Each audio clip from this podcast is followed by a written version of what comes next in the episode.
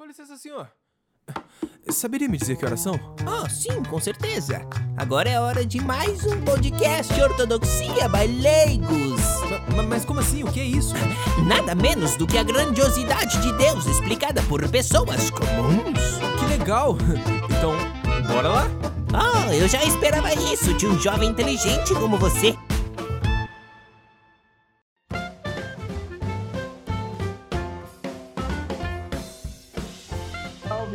Galera! Estamos aqui de novo, eu, Éder Bonifácio. Só para falar para você que essa é a continuidade do, do vídeo sobre fim do mundo, né? O que podemos esperar, o que, que vai acontecer. Mas antes da gente falar sobre esse vídeo, eu queria convidar você já a deixar o seu like e se inscrever no canal. Esse canal está ainda no começo, mas eu conto com você. Não assiste antes de se inscrever, não. Já vai adiantando aí, porque depois eu sei que você vai esquecer, tá bom? Segue a gente também lá no Insta, nosso Insta, Ortodoxia by. É, lá a gente interage com o pessoal, lá que a gente discute sobre os temas relevantes, o que, o pessoal está querendo ver aqui. Então eu conto com você lá também, tá bom? É, eu já queria também avisar você que a gente não tem patrocínio aqui no canal e agora tem um jeito de você ajudar a gente continuar produzindo conteúdos aqui. Você pode é, usar o Pix do canal, ok? Muito obrigado, então. É, hoje, no conteúdo de hoje, nós vamos falar sobre as visões teológicas a respeito do futuro. Já ouviu falar em pós-milenismo, amilenismo, pré-milenismo clássico ou histórico, né? E também na visão dispensacionalista? Não? Então fica com a gente aí e ótimo vídeo para você.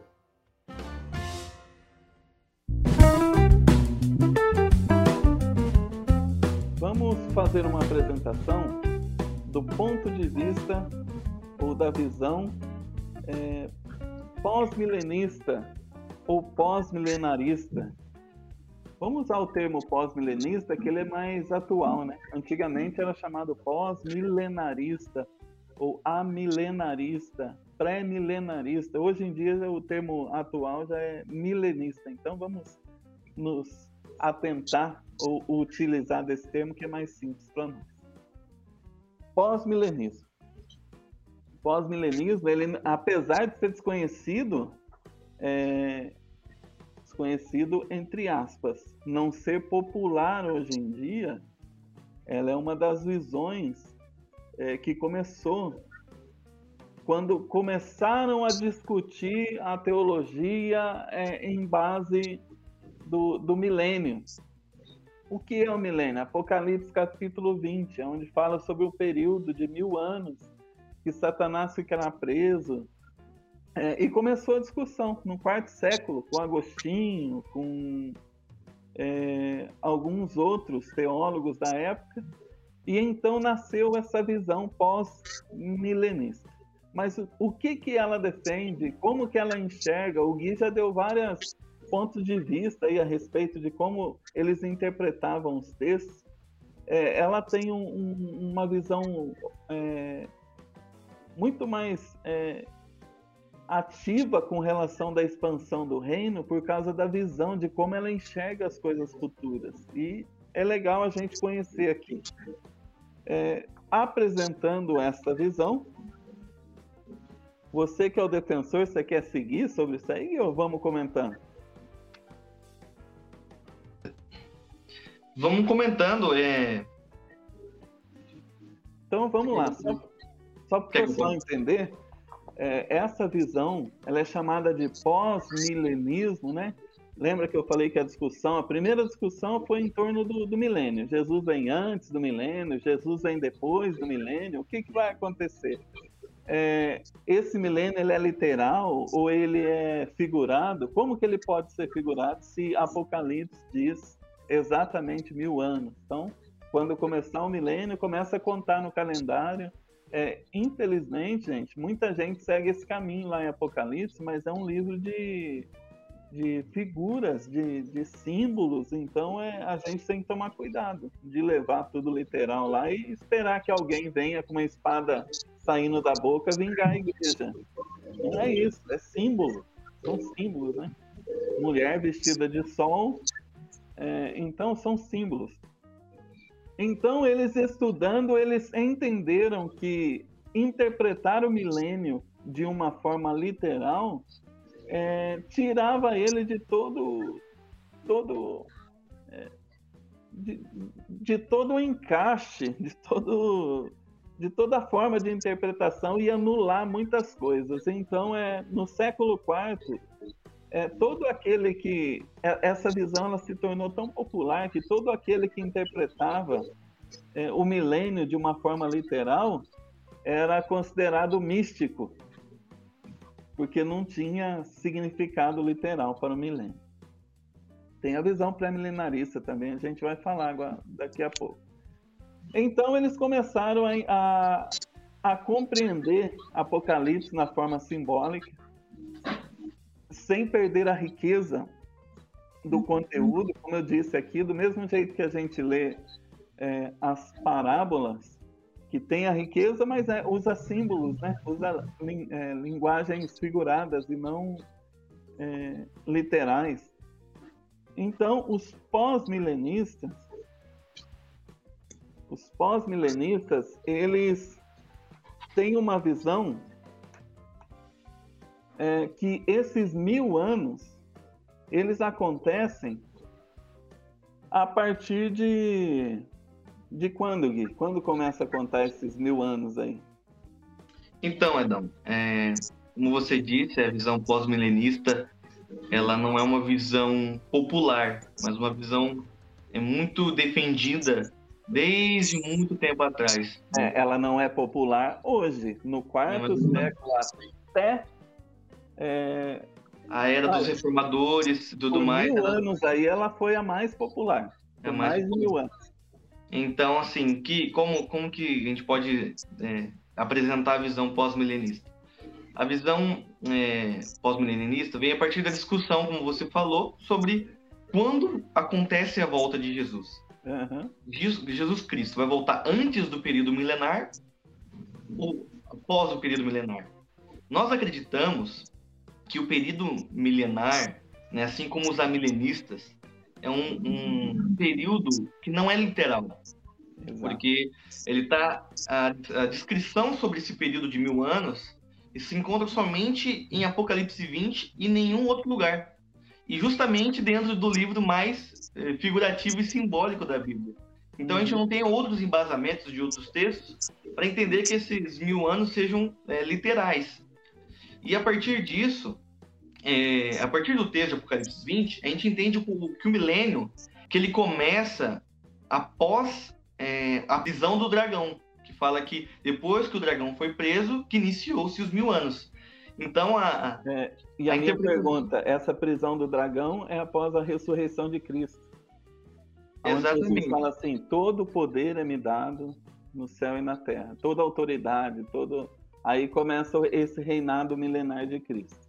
Sim, então é, é assim, é, o milênio começa, independente do qual visão, começa uhum. depois da prisão do dragão. Entende? Sim. Agora a gente tem que entender, o dragão foi preso, Satanás foi preso, aí que vai diversificar as visões. Se Satanás não foi preso, então provavelmente ou você é um pré-milenista, né, dentro do, da pré-tribulacionista, pós ou mid. Então nós do pós-milenismo acreditamos que Satanás foi preso depois da, da ressurreição de Cristo, da sua ascensão, e a partir da, da ascensão de Cristo já se deu início ao esse reinado de Cristo milenar. E pode falar, Edom.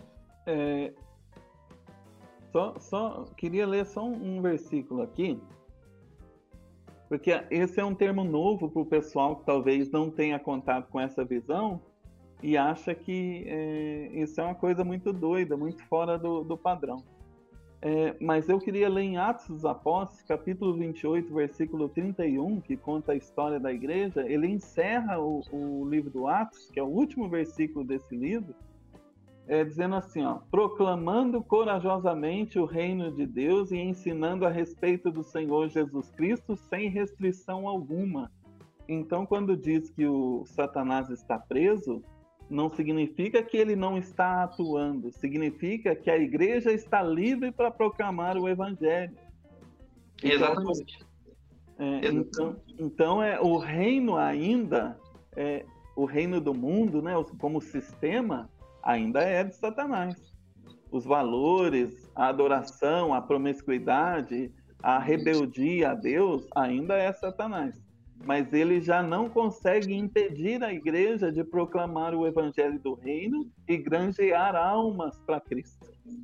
É interessante, Adão, também trazendo um texto bíblico, é que Cristo em Mateus capítulo 12, e no versículo de versículo 28, onde ele vai falar sobre o reino dividido não pode subsistir, no versículo 28 ele vai falar o seguinte: Mas se eu expulso os demônios pelo Espírito de Deus, logo é chegada a voz do reino de Deus. Aí ele vai falar no versículo 29. Ou, como pode alguém entrar na casa do homem valente e furtar os seus bens, se primeiro não amarrar o valente, saqueando então a sua casa? Então a gente entende que Cristo é esse que ele prende Satanás e agora, depois da sua ressurreição, é, ele vai dizer né, que todo poder é me dado nos céus e na terra. E aí a gente também entende em 1 Coríntios capítulo 15, onde vai falar sobre que Cristo, é necessário que Cristo reine, né, até que tudo esteja debaixo dos seus pés. Né? O fim só virá depois que tudo, que Cristo reinar e entregar o reino a Deus um reino que é glorioso e que todo, todo o mal está subjugado pelo Senhor Jesus. Então, é, o pós-milenismo acredita que o período milenar, esse período é, que começou depois da ascensão de Cristo, é um período que a igreja tem essa grande comissão e ela é, entende que essa grande comissão ela vai realmente ter um impacto e que diferencia a visão pós-milenista das outras é esse otimismo para o futuro. Uhum. O otimismo onde é, essa grande comissão será bem sucedida. Né? Os, o, as nações serão evangelizadas e serão convertidas para o Senhor. É, inclusive, é, nessa visão, ela tem essa, essa gana né, de proclamação do evangelho, porque ela entende que ela entende que com é, essa abrangência do reino de Deus, é, esse crescimento, essa expansão da, da igreja, dos salvos em Cristo, é, vai se tornar o governo de Cristo na terra. Então, essa é a interpretação em si. É, e ela não é, como eu já disse, ela não é, ela é, ela não é popular hoje, mas pelo que eu vejo, há uma reação aí, né? há uma retomada dessa visão, tem muita gente voltando para ela. É, e o que eu mais gosto dela é essa, esse desejo de proclamação do Evangelho, entender a responsabilidade na proclamação do Evangelho, entender que o reino de Deus já está entre nós. Quando faz a oração do Pai Nosso, lá de Mateus capítulo 6, venha a nós o teu reino, ele entende que o reino já está aqui, mas que isso deve ser expandido, ou seja, é assumir a minha posição diante da, da proclamação desse reino e não olhar nisso como um evento futuro, que nada aconteceu ainda, que, nossa, um dia venha sobre nós seu reino. Não, não é isso, não é isso. Então, o que eu gosto muito nessa visão é quebrar a literalidade do Apocalipse, que é impossível ler literal essa passagem, é impossível é, montar uma ordem cronológica em Apocalipse, é, simples, sem olhar aquela visão cíclica, talvez um dia a gente comente aqui, mas teve é, algumas coisas que fizeram essa visão deixar de ser popular entre os cristãos, né? É, trazendo também, Edão, é, só explicando então, né, também sobre o que foi comentado, a uhum. visão pós-milenista, ela traz consigo uma, uma linha de interpretação preterista, que significa o quê? é, preterismo vem do passado. Sim. Ou seja, a gente acredita que a maioria das profecias que Jesus proferiu ali em Mateus 24 e também em Apocalipse já se cumpriram no período do ano 70, que foi a destruição de Jerusalém. Então, a gente acredita que é, esse otimismo vem por quê? Porque muitas das coisas que é ditas que iria piorar, que ia acontecer de ruim, na verdade não era sobre o fim né, da, de todo o, o, o, cosmos, mas o fim daquela era, né, daquele período, daquele é, do reino, da era judaica, né, que se fez depois da destruição do templo de Jerusalém.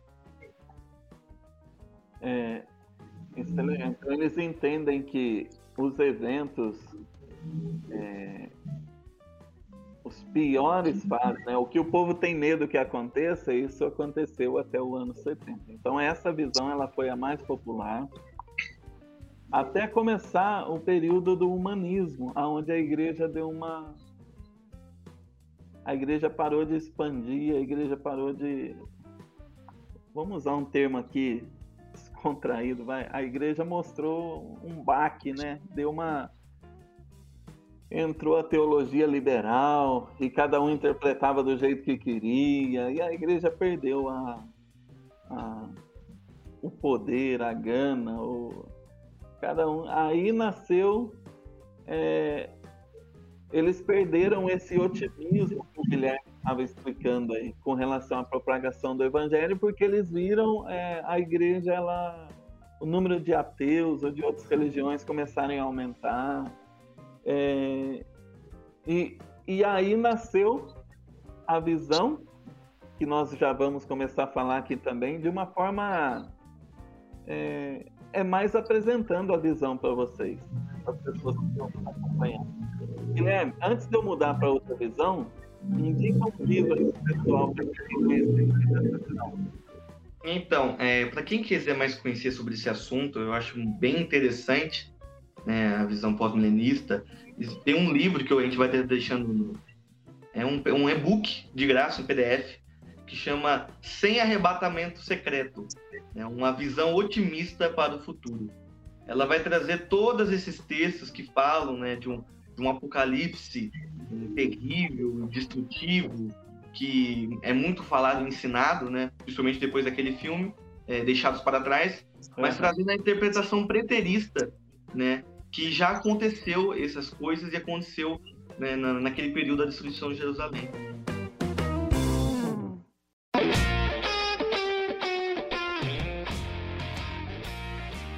Nós vamos falar agora sobre a visão amilenista. Amilenista. Essa é a visão preferida do Rian. Por isso que ele ficou quietinho no poste. e agora nasceu a visão amilenista. Em decorrência do quê?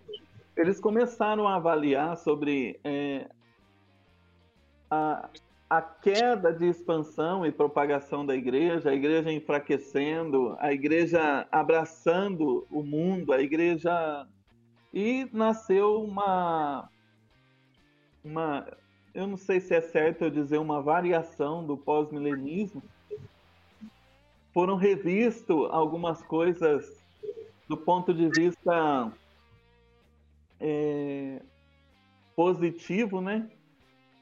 Aí nasceu, é a mesma raiz, mas com, com uma ênfase pessimista. Por que pessimista? A gente lê um texto aqui, de, ou eu comentei, né? Onde fala que antes da volta, antes da, da volta de Cristo, haveria a apostasia, e então eles entenderam que é, a igreja ela ela não tem essa, essa ênfase tão positiva nessa visão amilenista, ela entendeu que, na realidade, ela iria preparar para um, um momento é, pior. A partir de então, o, o Rian, é, a partir de então, qual que é a diferença na sua do seu ponto de vista, o que, que diferiu, a, a, além do que eu já citei, o pós-milenismo, o amilenismo para o pós-milenismo? Bom, Adão, acho que é, começando pelo, pelo termo amilenismo, que quer dizer sem milênio, esse hum. não é um termo muito feliz para se referir a essa visão, mas enfim, porque a gente acredita assim no milênio, mas não é um, um milênio literal, mas sim é, é um reino espiritual, não físico, mas sim é, espiritual. E como você disse aí, é, eu acho que o que mais difere bastante é essa questão é, do otimismo mesmo, porque como você disse, é, quando começou a surgir o liberalismo e até mesmo come, quando começou a surgir as grandes guerras mundiais, uhum. as pessoas acabaram deixando o pós-milenismo e acabaram migrando para o amilenismo. Bom, o amilenismo ensina basicamente é, o que o Gui aí falou, que o Satanás está preso, está amarrado,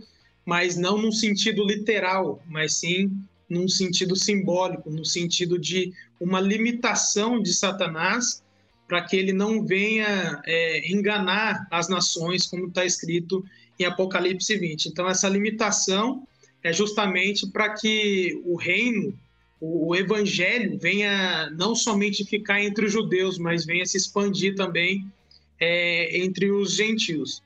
E há muitos textos que comprovam isso. O Guia aí citou a parábola do valente que Jesus acabou falando, de Jesus saqueando o reino de Satanás. Há também João 12, 31, 32, que fala que o julgamento de Jesus era a expulsão de Satanás, e essa expulsão de Satanás do mundo aconteceria quando ele fosse levantado é, na terra e quando ele atrairia todos a ele. E esse todos aí não se refere a todas as pessoas, porque senão a gente cai num universalismo, mas sim todas as nações, que aí é o que implica é, na visão amilenista, que é justamente isso, o diabo ele é amarrado para que Jesus venha atrair para ele todas as nações, todas as nações gentílicas, todas as raças, possa ser atraída é, a Jesus. É. E na questão da ressurreição, rapidinho também, na questão da ressurreição, ele, é, na questão das duas ressurreições que é citado em Apocalipse 20, a primeira ressurreição é uma ressurreição espiritual, então é a passagem é, dessa vida para a vida, vida vindoura, ou seja, para o estado intermediário, que seria juntamente com Cristo. Isso seria é, reinar com Cristo. E a segunda ressurreição seria a ressurreição física ou a ressurreição geral, que enxergando é, pelo todo da Bíblia, a gente vai ver que não há a menção de duas ressurreições físicas, mas é, há uma menção de uma só ressurreição e uns serão enviados para o castigo eterno e outros para é, a vida eterna. É, tem alguma problemática que envolve esse negócio de ressurreição e tal, é, mas é numa outra visão. Né? É, uma coisa assim que eu acho interessante comentar, porque as pessoas não veem, e, e, e muitos imaginam aquela luta cósmica de Deus medindo força com Satanás. Gente, isso nunca existiu. Nunca. Nunca. É, então, quando fala que Satanás está amarrado, é que ele foi limitado nas suas ações. Né? Por exemplo, quando, quando Jesus está conversando com Pedro, ele cita uma passagem, ele fala assim, olha, o diabo pediu para cirandar é, com vocês, para peneirar vocês como trigo, mas eu intercedi ao Pai. É, então, é, ele não tem essa autorização para agir da forma que as pessoas acham que ele tem. E, então isso é, é, é declarada essa limitação. No Antigo Testamento, Jó, quando vai é, quando vai descrever a situação de Jó, fala que é, o diabo agiu na vida de Jó no limite que Deus lhe deu, né? Então, isso, essa briga cósmica, essa liberdade, esse exército contra exército, nunca, nunca houve. É, então, a, a, interpretação correta, e isso se aplica na visão pós e na visão amilenista, é que a igreja ela é livre para proclamar o evangelho. Ela é livre. É, e a gente, quando olha assim, fala assim: ah, mas você acabou de citar agora há pouco que na China não se pode pregar o evangelho, que os irmãos lá Gente, é, nós podemos ser impedidos de construir igreja, de servir a Cristo? Jamais. É, Jesus ele mostra é, o peso, o teor, a grandeza da, de ser um salvo em Cristo, que ele fala assim: ó, não temeis os homens que podem é, só matar a carne. Ou seja, é, nós já vencemos até a morte até a morte. A morte já não tem efeito mais sobre nós. Ela pode ferir só a nossa carne. A eternidade está garantida para os salvos em Cristo. O Edão, só para deixar claro também, é, o reino milenar, na visão milenista, como na visão pós, começa após a obra completa de Cristo, ou seja, morte e ressurreição.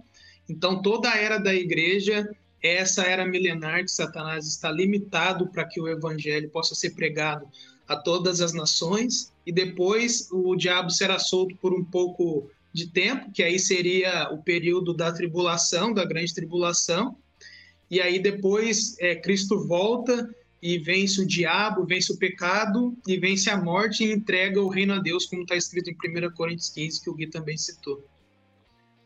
É, então, sintetizando aqui, a grande diferença do pós para o amilenismo, do pós-milenismo para o amilenismo é o seguinte: o pós-milenismo enxerga as coisas de uma forma preterista. O amilenismo entende que começou na ressurreição, está se desdobrando na história da igreja e vai ser consumido somente lá no, no final de todas as coisas, no retorno de Cristo. Oh, é... só um comentário. Eu, eu acredito que, é, o pessoal entender, é, eu acredito que nessa essa visão que você falou progressiva se diz respeito mais ao cumprimento das profecias. Né? Isso, porque, isso. É, porque na visão pós, né, o, o, reino milenar, ele é gradual, né? Ele vai crescendo. Sim, né? sim, sim. Já no é. amilenismo, o reino é completo na esfera espiritual. É, no amilenismo, é, o que eu quis dizer, na realidade, a respeito até dos sinais, né? Que a gente, hum. antes de entrar nessas visões, até nos sinais. Então, a peste agora, por exemplo, a, a pandemia lá, é um sinal da volta? Não, isso já vem acontecendo e vai se acelerar. Exatamente. É, então, essa eu acho que é a grande diferença. Na visão pós-milenista, é, as profecias já, já se cumpriram e nós estamos trabalhando no reino aguardando a vinda de Jesus. É só lembrando, Adão, uma coisa que na visão preterista do pós-milenismo que a gente defende, não é que todas as profecias se cumpriram. Né? Cristo irá não, voltar. Jesus já tinha voltado. Não, Jesus já tinha voltado, né? É, o que a gente acredita é que a maioria, grande parte das profecias se cumpriram, mas que sim. ainda existem profecias a serem cumpridas. Sim, sim.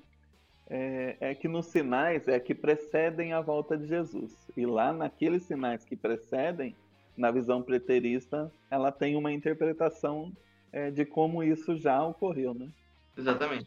É, eu acredito que tenha ficado claro. Só tem agora é, um versículo que nessas duas visões é muito fácil de interpretar e agora para a próxima nós já vamos caçar algum problema. Por exemplo, João, no capítulo de número 6, versículo 40.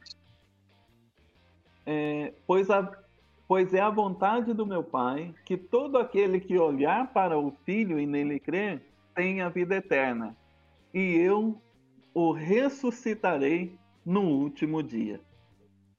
Isso nessas duas visões é simples. É simples. Jesus vem, ressurreição, juízo, eternidade, né? E agora é, nós encerramos esse capítulo. Não sei se vocês querem comentar mais alguma coisa sobre a milenismo. É que tem muita coisa, né? A nossa ideia é apresentar para vocês. Sim. Alguém que quiser ler um livro bom aí sobre a milenismo, qual que vocês indicam aí? Bom, Edão, acho que um livro bom não só sobre a milenismo, mas eu acho que para apresentar todas as visões e até mesmo algumas visões liberais, seria o livro de escatologia do Millard, que ele põe todos os pontos fracos e os pontos fortes das visões, como surgiram aquele livro lá vai ser muito bom para você é, começar e depois você uhum. partir é, para o aprofundamento em outros. Exato. Então, escatologia do Millard é... Erickson.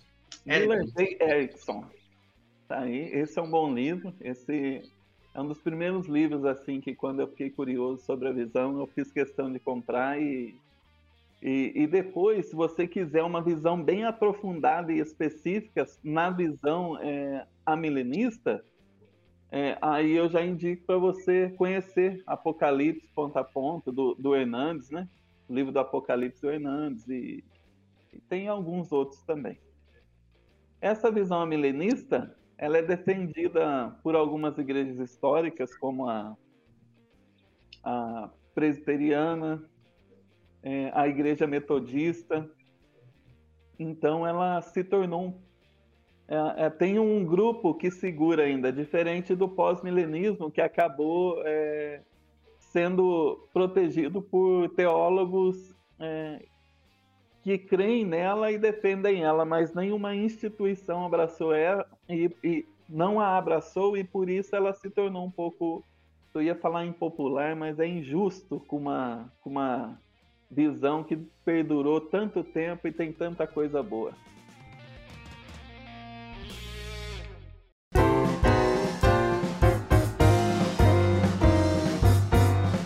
Na visão pré-milenista, nós temos duas principais abordagens nessa daí, né? Mas eu queria começar, por que, que ela é pré-milenista? No capítulo de número 19 de Apocalipse, é, mostra a, a, volta de Jesus. No capítulo 20, começa o milênio. Então, no primeiro século, no segundo e no terceiro, ou nesse período, eles não tinham ainda estudado, isso é comum, viu, gente? é, se a gente for falar sobre a doutrina da Trindade, quando que conseguiram. É... Então, no primeiro século houve muita discussão a respeito de doutrinas fundamentais. E quando eles liam Apocalipse, eles seguiam é, numa leitura simples, é, entendendo o que dava para ser entendido de forma literal. Então, cronologicamente, ou seja, na ordem que os eventos vão de acontecer, o milênio vinha depois da volta de Jesus é, nenhum escritor, nenhum escritor é, do, desse período se atreveu a descrever o que aconteceria no milênio. Eles só, só, só entendiam que o milênio ia acontecer. Tanto que é, na parte de defesa, de defesa dessa visão, sobre a nova visão do, do milênio não literal, que nasceu pós-milenismo, é, as argumentações foram muito, é, muito fracas, vamos dizer assim, é, e acabou caindo em desuso. Então, nesse período, eles entendiam que a igreja ela tinha que ser preparada para sofrer, ainda que fosse a morte. Porque se a gente for falar aí é, só dos, dos imperadores que oprimiram a igreja, tem o, o, Nero, que o Gui já citou lá no 64, né? no ano 64, Domiciano, 95, Trajano, em 112, Décio, em 250 e Diocleciano, em 303. Todos eles foram perseguidores da igreja, então a igreja sofria. E essa mensagem do Apocalipse, ela era uma, igreja, uma mensagem de esperança, mostrando é, que ainda que eles sofressem essas perseguições, é, eles o, o, o final, tudo isso convergiria para o retorno de Cristo e a vingança sobre a igreja, vingança sobre o juízo em si, que o Gui já comentou bem lá, é, nessa visão sobre é, os céus escurecerem e tal. Então, essa visão e a interpretação amilenista, é, eu estou falando do pré-milenismo clássico ou histórico, né? aquela primeira visão sobre a visão dos eventos, ela é muito próxima do amilenismo, porque ela não é extrema, ela fala assim, ó, começou, aconteceu tudo? Não sei. Eu vejo que isso ainda está se desdobrando, ainda tem muita coisa a acontecer. Então eles leem também o Apocalipse como uma mensagem para o passado, como uma mensagem para a igreja presente e uma mensagem que nos mostra o que há de acontecer no futuro. É, essa visão é, depois desse quarto século, ela também caiu em desuso. Ela caiu em desuso. Nasce o pós-milenismo, ela deixa de ser popular, é, não tem muito escrito a respeito é, desse período. Hoje tem os defensores dela, o George Led, é, e ainda é um autor que eu respeito porque ele ele se ateve, né? apesar de enriquecer um pouco mais a visão, ele não saiu da, da base da, de como eles compreendiam, mas é, ela caiu também em desuso. E ela aconteceu um, é, um evento por volta de 1800, 1800 e pouco, é, com John Nelson Darby, que resgata essa visão, porém, é, ele mexe, altera ela totalmente, e aí nasce a visão dispensacionalista. Então, vamos falar um pouquinho sobre Margaret MacDonald. É uma católica em 1830 e ela começou a ter sonhos apocalípticos. E nos seus sonhos apocalípticos, uma parte da igreja era retirada e outra era deixada. E é, Edward Irving, que é um pastor inglês, pediu para o seu companheiro de ministério, John Nelson Darby, a, a, ir ouvir essas visões, averiguar se era uma revelação de Deus ou se, é, ou se era alguma coisa absurda. Uma... E o John Nelson Darby foi ouviu. Se você procurar essa, as visões de Margaret MacDonald, aí você encontra na internet. É, e engraçado que depois disso, a, a visão sobre o Apocalipse de John Nelson Darby, é, ela se aproxima muito das visões de Margaret MacDonald. Lógico que não está lá na, na, íntegra, ele deu uma... É, mas está lá, está lá. Então nasce a visão dispensacionalista. Qual que é a diferença da visão dispensacionalista para a visão pré-milenista histórica? A visão pré-milenista histórica, ela interpreta o Apocalipse também de uma forma é, mais simbólica e não tão literal quanto a dispensacionalista. Na visão dispensacionalista, eles montaram uma linha do, do, do tempo e foram colocando evento por evento, associando as 70 semanas, e, e toda a tentativa de se fazer isso foi frustrada na história. Mas é, o que, que eu acho triste no, na interpretação dispensacionalista? Que ela leu o Apocalipse como um evento futuro, como um evento de que as coisas nada aconteceu. É, como eu citei aqui em, na oração de Mateus capítulo 6, venha a nós o teu reino, como se o reino de Deus não estivesse entre nós. Que ele fosse se manifestar lá no milênio, por exemplo. Então, a proclamação do Evangelho, a proclamação do Reino de Deus, é para um evento que ainda há de acontecer. E isso eu acho é, a parte pior assim do, do dispensacionalismo.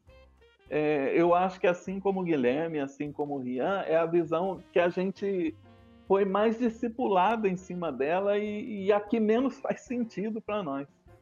É, o, o, texto que eu usei, por exemplo, do E eu ressuscitarei no último dia, na visão dispensacionalista, Jesus vem nas nuvens, arrebata a igreja secretamente, surge um tempo aqui embaixo de sete anos de tribulação. É, essa tribulação eu não sei quem que o Satanás vai perseguir, porque se nós lermos Apocalipse do capítulo 1 ao capítulo 11, mostra que a igreja irá sofrer uma perseguição humana. A igreja. A igreja de Cristo vai sofrer uma perseguição humana por pessoas que rejeitam o evangelho. Do capítulo de número 12 ao, 20, ao 19, mostra que já tem a interferência diabólica da tríade, né? Lá tem a, a manifestação do, do, dragão, lá, né? Do, é, o falso profeta, o anticristo, a Babilônia, a meretriz, a, tá tudo lá. Já, já tem uma ação diabólica coordenando essa perseguição da igreja. É, então, na visão dispensacionalista, não tem nada disso, porque a igreja está no céu com Cristo, é, gozando das bodas do Cordeiro, e aqui embaixo eu não sei quem que o anticristo está perseguindo.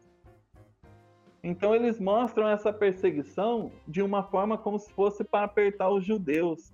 E esse é outro ponto que o dispensacionalismo também é, ele me incomoda um pouco, porque ele faz distinção da impressão que mesmo os judeus rejeitando a Cristo como Senhor, eles ainda são um povo especial de Deus. É, eu não vejo diferença mais no Novo Testamento para grego ou judeu, ou seja quem for. A igreja de Cristo são aqueles que se renderam a Cristo. Então, esses são o povo especial de Deus. Então, é, essas coisas me incomodam na visão dispensacionalista. Por colocar Apocalipse para um livro futurista, colocar o significado ali, a luta da igreja contra o anticristo, ela não existe.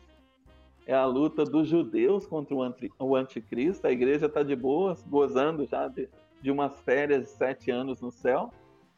É, e depois ela volta com Jesus. Então ela parcela a volta de Jesus em dois eventos, um invisível e o outro visível. É, e aí eu já não sei é, como interpretar esse versículo que eu citei lá em João 6,40, porque diz que eu ressuscitarei no último dia, mas Jesus volta, arrebata a igreja. Então há um arrebata, um, uma ressurreição, ressurreição do salvo. Aí depois dos sete anos, tem uma turma que se converteu, segundo eles, nesse período de tribulação.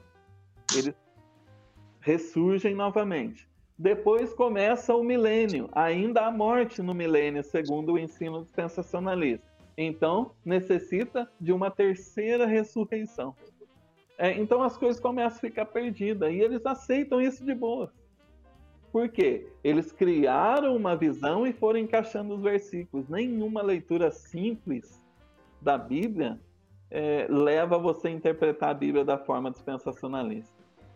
E o ponto que mais me chama a atenção. Não existe uma. Colocar até o aqui, ó. Não existe uma referência bíblica fazendo alusão ao arrebatamento secreto.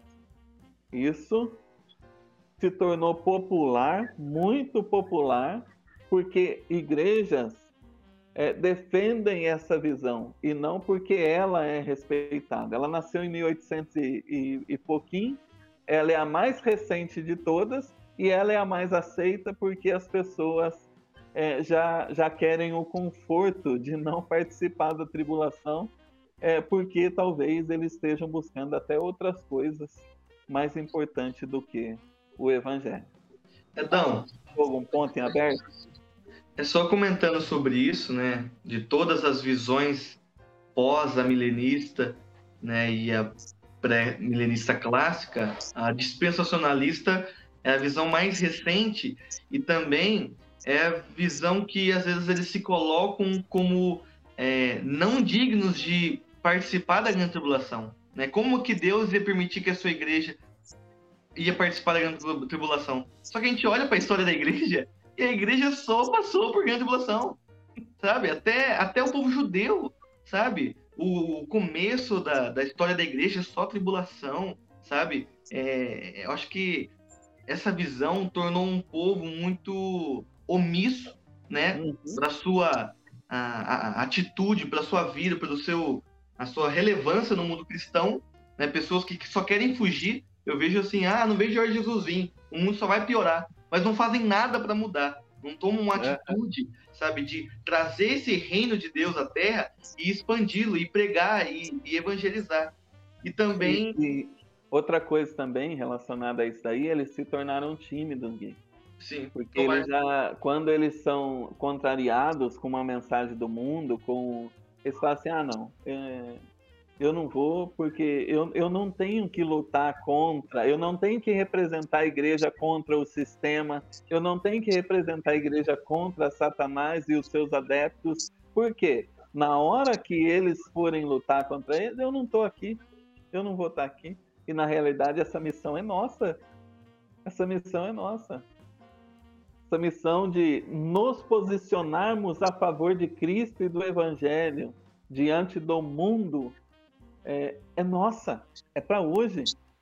Ela começa hoje, ela se assevera amanhã, e ainda que isso nos custe a própria vida, a Igreja de Cristo foi chamada para isso. Edão, eu acho que tem pelo menos, pelo menos, três coisas que dificultam essa visão ser uma visão verdadeira. Primeiro, que essa, o jeito que essa, que essa visão surgiu, que você acabou de explicar, surge de uma forma que é, não condiz com a, a, religião protestante, que é o solo escritura, então eles não respeitam isso. A segunda coisa é que o Gui acabou de falar, durante toda a história da igreja, a igreja sofreu perseguição, sofreu por martírio, então não tem o porquê de falar que nós somos os coitadinhos e a gente não será, a gente não passará pela grande tribulação, porque o que a gente vê é que o Espírito Santo irá capacitar a sua igreja a passar por este momento. E a terceira coisa, eu acho que é mais óbvia, é que falta muito, muito argumento bíblico e embasamento para isso.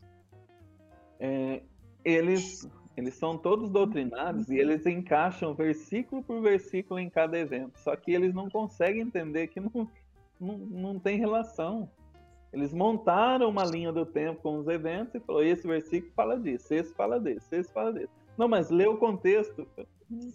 Então, é, eu respeito, eu tenho alguns amigos batistas são dispensacionalistas. É, eu tenho muitos amigos pentecostais que foram é, discipulados e aprenderam nessa, nessa visão. Eu respeito, gente. Eu até torço para que vocês estejam certos. Eu só não consigo é, embasar escrituristicamente esse arrebatamento secreto. Então, a maior diferença entre o pré-milenismo histórico ou clássico e o dispensacionalismo, o pré-milenismo histórico, ele defende que a igreja, sim, ela passa a grande tribulação como testemunha de Cristo às nações. É, e o dispensacionalismo, ele defende que não, a igreja será tirada antes da tribulação, antes da manifestação do, do anticristo. Mesmo é contra o texto que a gente já leu. Uhum. É, no caso, o pré-milenismo clássico, acredita num milênio literal? Oh, boa, Gui, boa. Apesar dele acreditar num milênio pós-vinda de Cristo, ele não acredita no milênio literal. Não serão mil dias, não vai pegar a folhinha e começar a contar. Mas eles entendem que esse milênio é uma preparação da eternidade. E aí perde a função, né? Perde a função é, no caso do amilenismo e do pós-milenismo, a gente acredita que o período milenar é, é entre a primeira vinda e a segunda vinda. No caso do pré-milenismo, é após a segunda vinda. É, Jesus volta, arrebata a sua igreja, e esse é um outro problema também teológico, né? Como um ponto fraco do, do pré-milenismo. Por quê? Se a gente ler o capítulo 19, não sobrou ninguém ali. Que a igreja foi ressuscitada e está com Cristo, é, as nações foram julgadas, é, o falso profeta, o anticristo já foram lançados no Lago de Fogo, inauguraram o Lago de Fogo, é, e aí começa o reino milenar de Cristo na Terra. Mas com quem? Só com a igreja? Então, lá fala que ainda haverá pecado, é, ainda haverá pessoas não convertidas, mas quais pessoas? Isso também é, por isso que eu falo para você que o pré-milenismo clássico ele tem a humildade de dizer que ele não compreende. Ele entende que vai acontecer, mas que ele não compreende o como isso vai acontecer. É, agora, já o dispensacionalismo, aí é, eu não vou citar os posicionamentos dele aqui, porque eles não são unânimes nessa interpretação. Mas tem interpretações que é, vai ficar os homens já é, ressurretos, com o corpo glorificado, é, e vão ter acesso a pessoas que ainda não, não sofreram desse processo. Outros dizem que a nova Jerusalém vai descer do céu e a igreja com Cristo vai governar do céu, vai governar a terra. Tem algumas coisas que eu, sinceramente, eu tenho muita dificuldade.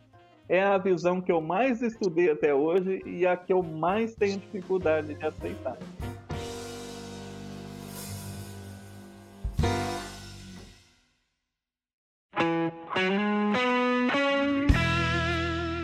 coisa que a gente não pode negar, e é o título desse último tópico, que em todas as visões o rei retorna triunfante e glorioso.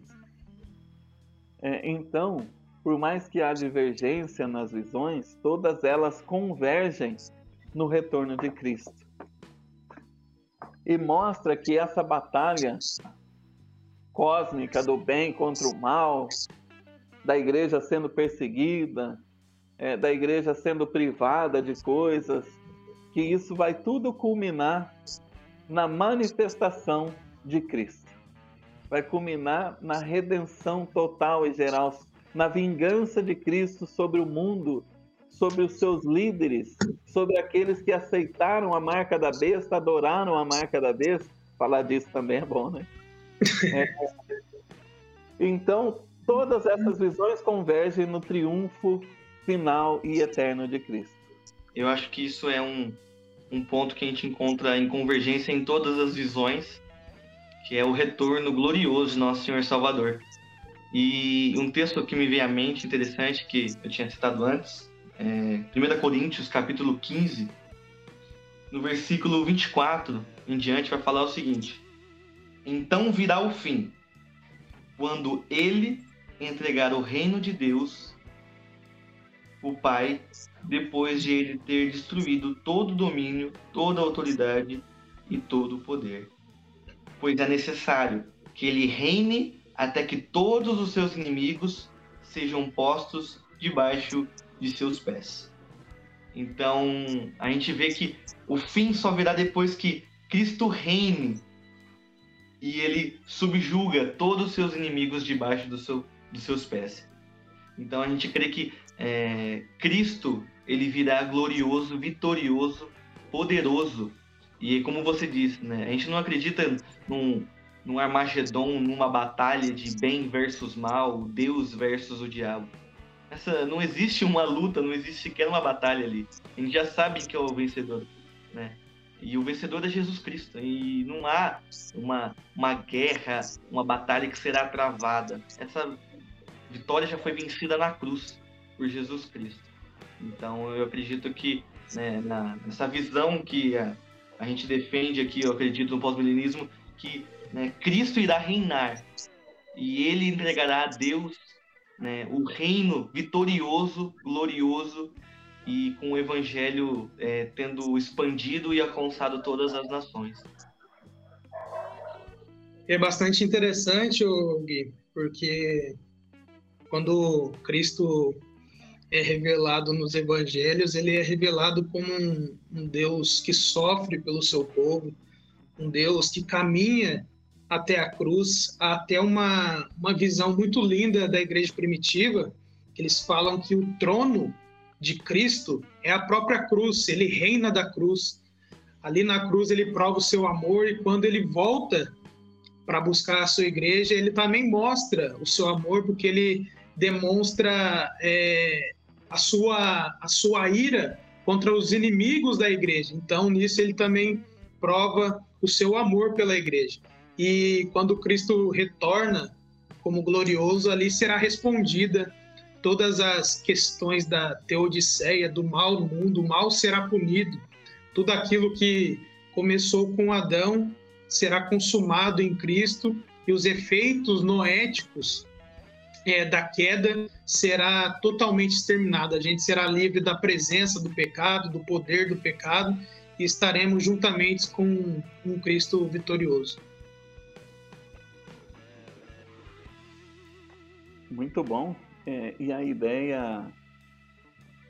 Quais inimigos que vão ser é, vencidos debaixo dos pés de Jesus, né? Tá os símbolos lá em Apocalipse mas o interessante é dizer que o último deles é a morte. Então, é ler o livro de Apocalipse é um livro que nos traz esperança, porque mostra que, é, por mais que as coisas não corram da forma que nós gostaríamos aqui na Terra, nós temos uma missão e é representar o nosso Cristo. É fazer o seu reino ser proclamado. E que, se tudo isso não surtir o efeito que nós gostaríamos que surtisse, a promessa final ela é garantida. Ela é garantida. Então, muitos cristãos já derramaram as suas vidas no altar da obediência, né? É, sofreram até a própria morte. E, e Apocalipse é esse livro cheio de esperança. É um livro que nos faz nos engajar no reino de Deus, que nos ensina a sermos fiéis a Deus e não o contrário. Então é só para fechar aqui, qual que vai ser o, a marca da besta, na opinião de vocês? É que eu falei na live que eu ia comentar hoje. É, para mim, Edão, É, a marca da besta não é, assim como todo livro de Apocalipse, não é literal.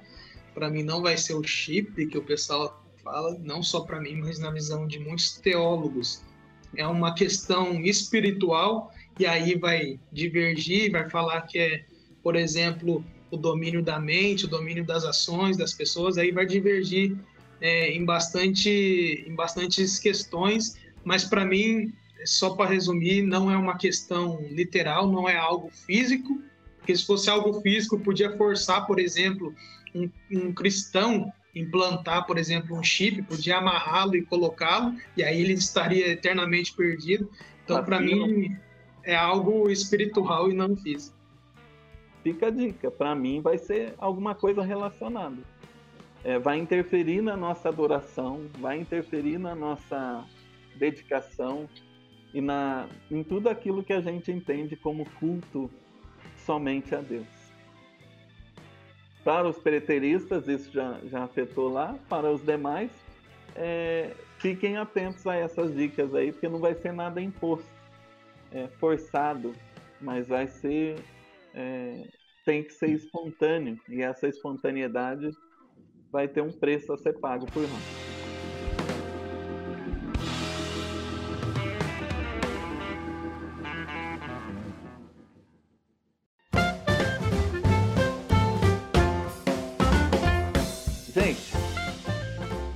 Já quero agradecer vocês aqui. É, você está assistindo o segundo vídeo, e esse foi partilhado pelo. porque ele é muito grande. Galera, ajuda a gente a divulgar esse vídeo. Nós temos que ajudar as pessoas a entenderem a verdadeira esperança que há em Cristo. E não essas falácias, essas bobagens, essas profecias idiotas que têm surgido aí. A Bíblia é a profecia eterna de Deus.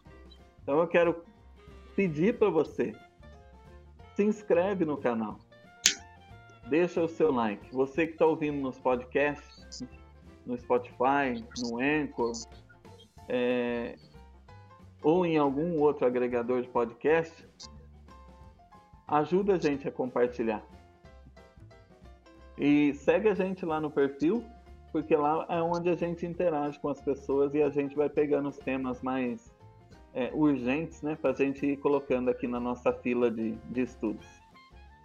Desde já eu quero agradecer a todos vocês, quero agradecer ao Gui, ao Guilherme. Se você precisa aí de algum trabalho de edição, de alguém para dar um up na sua rede social também, a nossa lá está pequenininha, só o começo, mas é, a nossa ambição é colocar bastante conteúdo aqui antes de ficar na divulgação, né? Então, tá aí o Guilherme, ele que, que cuida dessa parte aí do, do texto, e foi um prazer falar com você aí, Gui. Obrigado, Edão. Obrigado, Rian, por a gente estar conversando. Vocês sabem que eu gosto muito de falar sobre esse assunto e peço aqui todos né, possam pesquisar mais sobre esse assunto, né? Principalmente a visão pós-milenista, tão popular antigamente, tão conhecida e defendida, até pelos reformadores e tudo mais, é, é, às vezes hoje você comenta, é, é, algo estranho, é algo absurdo, né? Como assim? É, mas é uma visão muito interessante e que eu acho que é, tem pontos positivos a agregar, mesmo que a pessoa não possa estar defendendo essa visão. Assim como eu acredito que outras oposições também têm algo de positivo a trazer para a gente também. Deixa a sua rede social aí, Gui, pessoal te contactar. É, minha rede social é no Instagram, eu não mexo no Facebook, é Gui com dois IH A Vieira. Então quem tiver interesse em bater um papo, trocar sobre. trocar uma ideia sobre pós-milenismo será um prazer, viu, gente? Tamo junto e Deus abençoe a todos. É, que Deus possa edificar a vida de vocês e que esse conhecimento, né, esse interesse sobre o assunto dos fim dos tempos, como a gente falou antes na live, não seja um conhecimento apenas para ocupar a mente, mas que transforme como a gente vai viver a nossa vida cristã nesse mundo. Muito bom. Você que é o editor, coloca aí a sua rede social, o pessoal te seguir lá. E eu é. quero agradecer também ao Rian, mais uma vez ele está aí com a gente hoje. Valeu, galera, valeu, Redão, valeu, Gui, foi muito bom tirar esse tempo aqui para conversar um pouco com vocês. Extra câmera, o negócio pega fogo. Mas hoje foi bastante para a gente apresentar. Se você quer se aprofundar é, nas visões, chama a gente aí no Instagram do Ortodoxia Baileigos, chama a gente no privado. É, é, um assunto que é muito relevante, não é um assunto que o pessoal é, muitas das vezes fala que não tem prática de vida, não existe doutrina bíblica que não, que não se transforme em prática de vida. Então, é, se inscreve aí também no nosso canal, nos ajude a divulgar, porque esse é um canal com a intenção de discipular, discipular as pessoas que muitas das vezes não têm a oportunidade de ter um discipulado na sua igreja. A gente está tentando aqui fazer o mínimo para você ficar por dentro aí das doutrinas bíblicas. Tinha até separado algumas refutações aqui para o pré-milenismo e para o pós, zoeira aqui. Mas não dá tempo, gente. A gente tem a intenção, a gente tem a intenção de divulgar aí as, as visões que não são muito conhecidas é, no meio evangélico, até mesmo pós que não tem é, nenhuma igreja, infelizmente, defendendo essa, essa visão, mas tem muitos teólogos sérios e ortodoxos que buscam ser fiéis à Escritura. E como o Gui diz, não deixe que essa doutrina venha ocupar somente a sua mente, mas que ela possa incendiar o seu coração para que a prática da sua vida possa refletir a imagem de Cristo Jesus. É, não existe boa ortodoxia sem boa ortopraxia. Não existe bom conhecimento absorvido se isso não transformar em prática para as nossas vidas. Então, é, eu esqueci de indicar um livro né, para o pré-milenismo é, clássico, e o, mas o, o livro Escatologia do Miller, ele explica muito bem. Aí, se você quiser algum outro material mais profundo sobre pré-milenismo clássico, aí eu já recomendo o autor é, George Eldon Ladd. Procura ele, ele tem vários livros né, sobre esse assunto e vai ajudar vocês. Perdão, rapidinho, deixa eu só também, quem quiser aí também se aprofundar, tem um site bastante legal no, na internet, chama monergismo.com. Apresenta bastante as visões milenistas, pós e até mesmo as pré-milenistas clássicas. Então, monergismo.com. E também sobre o pós-milenismo, é, revista cristã é, se não me engano. Mas é só colocar lá, Revista Cristã Última Chamada, no Google que você já acha. E lá tá lotado de e-book PDF, refutando todas as outras visões. e explicando um pouco Galera, é, Como vocês viram aqui, é, a gente. Eu não censurei mais a visão dispensacionalista porque não tinha representante aqui. Não é nada disso é que se você começar a estudar esse tema, você vai ver que ela que tem menos embasamento. Então, é, não levem para o lado pessoal. Se você é um dispensacionalista e acredita nisso de verdade, é, nos perdoe, não leva para o lado pessoal. O que nós trouxemos aqui é uma discussão histórica, é, teológica, nada é, pessoal, tá bom? Deus abençoe a todos vocês. Foi bom estar com vocês, foi bom brincar com vocês. Vivam com Deus. Falou, pessoal, com Deus.